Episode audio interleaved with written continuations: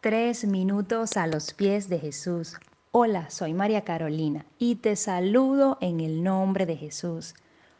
La comunicación es parte esencial de nuestra vida social.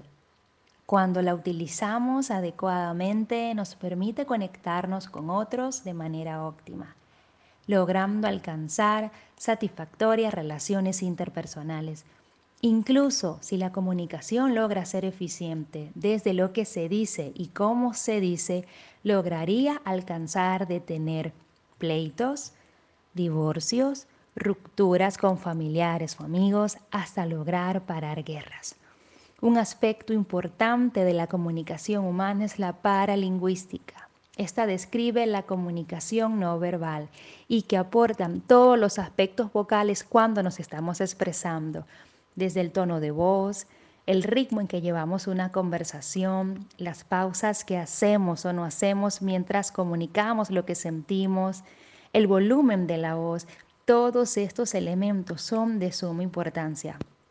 Y todos ellos los utilizó una mujer llamada Abigail. A través de esta mujer, por haber logrado tener una comunicación efectiva, logró que se detuviera una guerra y que 400 hombres llegaran a su casa a destruir a Nadal su esposo y a todos los hombres de su casa. Dice la palabra de Dios en Primera de Samuel capítulo 25 versículo 3 que era una mujer de buen juicio y entendimiento. El rey David la alabó. Dice el versículo 32. Bendito sea el Señor Dios de Israel, que te envió hoy a mi encuentro y bendita seas tú por tu buen juicio, porque hoy has evitado que yo llegue a derramar sangre y hacer justicia por mi propia mano. Dice en el versículo 35, puedes irte tranquila a tu casa.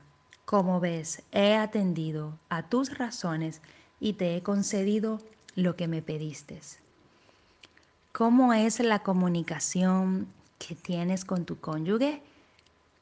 Esta comunicación le está trayendo desánimo, dolor u ofensa, o lo estás haciendo con tu niño, con tus papás, con algún amigo, con algún compañero de trabajo. La palabra de Dios nos dice que abandonemos toda ira, enojo, gritos y calumnias y toda forma de malicia porque la palabra nos recuerda que también daremos cuenta de cada palabra que sale de nuestra boca y eso incluye cómo decimos las cosas también. ¿Qué opinas tú de esto?